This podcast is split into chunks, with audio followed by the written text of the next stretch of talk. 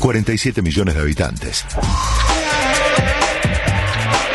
47 millones de opiniones y 47 millones de expertos en un país donde todos somos de té. Bienvenidos a este espacio que llamamos Todos somos técnicos. Ustedes ya saben, en Argentina somos 47 millones de técnicos. Todos sabemos y opinamos de todo. De las figuritas del Mundial, que hay una pasión. Se están agotando por todos lados el álbum y las figuritas del Mundial. O hablamos de los Pumas, que hoy le ganaron a los All Blacks en Nueva Zelanda de visitante por primera vez en la historia. Histórico triunfo de los Pumas. Todos somos técnicos en el fútbol, en el deporte, en este caso en el rugby, y en la política somos igual. Hoy me pongo el traje de técnico para hablar de la doble vara. Ayer Alberto Fernández le contestó una carta al procurador interino de la Nación, al jefe de los fiscales, y el que está a cargo del Ministerio Público Fiscal, que es Eduardo Casal, quien un día antes le había mandado una carta diciéndole que sus comentarios sobre Luciani comparándolo con Nisman eran una perturbación para el ejercicio de sus funciones, criticándolo y de alguna manera diciendo que estaba eh, metiéndose en terreno del poder eh, judicial. Alberto Fernández le contestó, contestó obviamente defendiéndose, diciendo que no era una injerencia porque lo que estaba haciendo ya los fiscales habían terminado su trabajo, entonces no, no lo afectaba, eh, y lo acusó de tener una doble vara ¿sí? de no reaccionar de la misma manera, con el mismo celo, dice él, en otras situaciones, sobre todo vinculándolo con situaciones del el macrismo. Em, una cuota de razón tiene Alberto Fernández, no lo voy a negar, porque es cierto que en la Argentina hay un problema y un drama de la doble vara que es generalizado, ¿sí? donde hay cuestiones que algunos hacen la vista gorda eh, y la misma cuestión, cuando pasa del lado opuesto de la grieta política, se critica. El propio Alberto Fernández es el paradigma de la doble vara. Un hombre que hace pocos años, poco tiempo atrás decía, no me cabe ninguna duda y nadie puede pensar que Nisman se suicidó y unos años después se sienta en un estudio y dice, eh, hasta ahora la justicia lo único que, que tiene es que suicidó, algo que encima es mentira. ¿Sí? Porque la justicia avanza con la hipótesis de asesinato. ¿Sí? Quizás no está todavía 100% probado por la justicia, no tiene ningún tipo de fallo firme en ese sentido, eh, pero sí hay una pericia que dice una cosa, una pericia dice lo contrario, y la justicia avanzó en la hipótesis del, del asesinato con un partícipe necesario que es Lago Marcino. Entonces miente Alberto Fernández cuando dice eso. Pero más allá de eso, la doble vara de Alberto se ve a lo largo de la historia en muchísimos temas. ¿sí? En muchísimos temas judiciales, también económicos, también políticos, donde decía una cosa y ahora dice lo contrario. Una doble vara que sorprende. Y doble vara que no es solamente potestad de, de Alberto Fernández.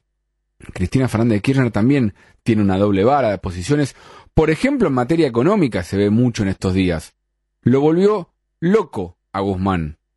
Martín Guzmán tenía un proyecto, un programa de gobierno y Cristina Kirchner puso todas las trabas que podía poner.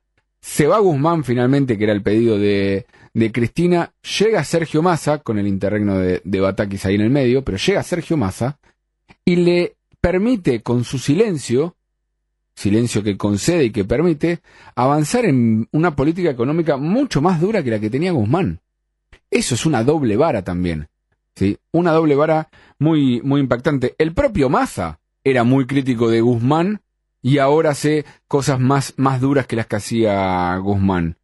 No son los únicos, obviamente, en todo el arco oficialista tenés doble vara, por ejemplo, en el sindicalismo, en la, en la CGT, que con algún gobierno cuando hay una política de ajuste eh, sale rápidamente a hacer paros y huelgas y manifestaciones, y en otro gobierno cuando hay una política de ajuste hace una marcha para apoyar al gobierno. Dígame si eso no es una doble vara. Lo mismo los movimientos sociales. Movimientos sociales que se cansaron de estar en la calle durante el gobierno anterior o durante gobiernos anteriores también, negociaron, tienen planes, ahora son parte del gobierno, entonces con una situación de mayor pobreza que la que había antes, hoy estamos en torno al 40%, los números oficiales y los últimos dieron 37, ya hay estimaciones que hablan de un 39% en este momento con la disparada de la inflación, con pronóstico a que siga subiendo, y no están en la calle. Sí están los movimientos sociales que no son oficialistas. Pero claramente los oficialistas, una doble vara. También hay doble vara en los artistas. ¿sí? Tan, tanto eh, contribuyeron a, a, la instalación de mm, eh, ideas del kirchnerismo y demás, que ahora cuando se hace lo contrario a lo que proponían antes, guardan silencio, o salen incluso a defender y justificar. Antes éramos en contra del ajuste, ahora el ajuste es necesario por culpa de los que hicieron el ajuste antes. Todo ridículo lo que plantean. La, mesa del hambre, había mucha discusión con la mesa del hambre, ya no se habla más de la mesa del hambre. Y la doble vara no la tiene solamente el oficialismo, también en la oposición hay doble vara. Dirigentes que saben y dicen públicamente que hay que ir a mayor ajuste, mayor reducción del déficit fiscal, avanza el gobierno en reducción del déficit fiscal y salen a criticar. También alguno podrá decir, no, bueno, pero se metieron con eh, partidas de educación. Hubiesen hecho lo mismo también si sabían que, por ejemplo, esas partidas de educación no se iban a poder em, eh, implementar este año o gastar este año, porque son las que, por ejemplo, están vinculadas al Conectar Igualdad y ya explicaron que este año no las iban a poder comprar por las mismas políticas económicas que traban las importaciones. Eh, pero lo que tenés ahí es una reducción del déficit que si se hace por un gobierno está bien, si lo hace otro gobierno está mal. O lo mismo temas tarifarios o diferentes cuestiones donde hay una doble vara. Doble vara que criticó, por ejemplo, Facundo Manes.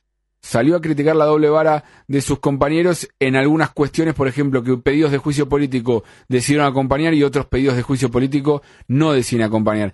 Es cierto ahí que la oposición salió muy fuerte con una decisión política más que institucional. Y ahí creo que está la justificación que, dan. Es político la idea de ir a un juicio político, pero hay muchos otros delitos a lo largo de, mm, los últimos años que eh, algunos sectores quizás pidieron el juicio político, pero no todos no todos los sectores de la oposición. Entonces, ¿por qué ahora sí y en otros no? Bueno, claramente los contextos ayudan y demás, y eso justifica, por ejemplo, que es la misma justificación que dan en el oficialismo para explicar esa doble vara. El contexto es otro, el momento es otro y demás. Ojo, al hablar de doble vara eh, generalizada, no estoy eh, hablando desde un punto de Corea del Centro. Creo que los que escuchan este espacio ya saben, en mi caso no creo que exista eh, Corea del Centro, porque no creo que exista un lugar equidistante de los dos polos que protagonizan hoy la política argentina. Sí existen, claro, cuestiones para criticar de uno y otro lado, pero en el rumbo general hay un sector que quizás tiene una visión eh, mucho más clara y otro que eh, va para el otro lado, pero de los dos sectores se cometen errores, incluso de los que uno puede pensar que tienen un rumbo eh, más adecuado para, para el país. El problema de fondo es que la doble vara en Argentina, o el problema para la doble vara en Argentina, es que hay cosas básicas que seguimos discutiendo. Hay cosas básicas en la Argentina que eh, nos acostumbramos a tomarlas como que, bueno, son así, y que están mal. Y estamos hablando de, mm, de cuestiones vinculadas a la economía, hablamos muchísimo en, en, de esto acá, por ejemplo, el tema de eh, subsidio pro rico eh, a las tarifas era algo que siempre criticábamos, ahora hay, hay cambios y nos parece que bueno, en algunas cosas también, pero en realidad está mal que estemos pensando que tenga que existir algún tipo de subsidio en las tarifas de servicios públicos. Y después cosas mucho más mundanas, mucho más básicas, de delitos que vemos en el día a día y decimos, bueno, pero ya está, es así. Y cuando alguien lo denuncia, decís, bueno, pero denuncias esto y no lo denunciaste antes. El que va contramano en el auto, el que designa algún eh, pariente en un cargo público, cualquier cuestión que uno piense donde hay algún delito y que lo tomamos como delito o contravención, porque algunos son menores, pero que lo tomamos como algo bueno, es parte de la idiosincrasia del argentino. El problema entonces, a mi entender, no es que haya una doble vara generalizada. El problema es que esa vara con la que analizamos las cosas está completamente rota. Ese es mi planteo porque todos somos técnicos.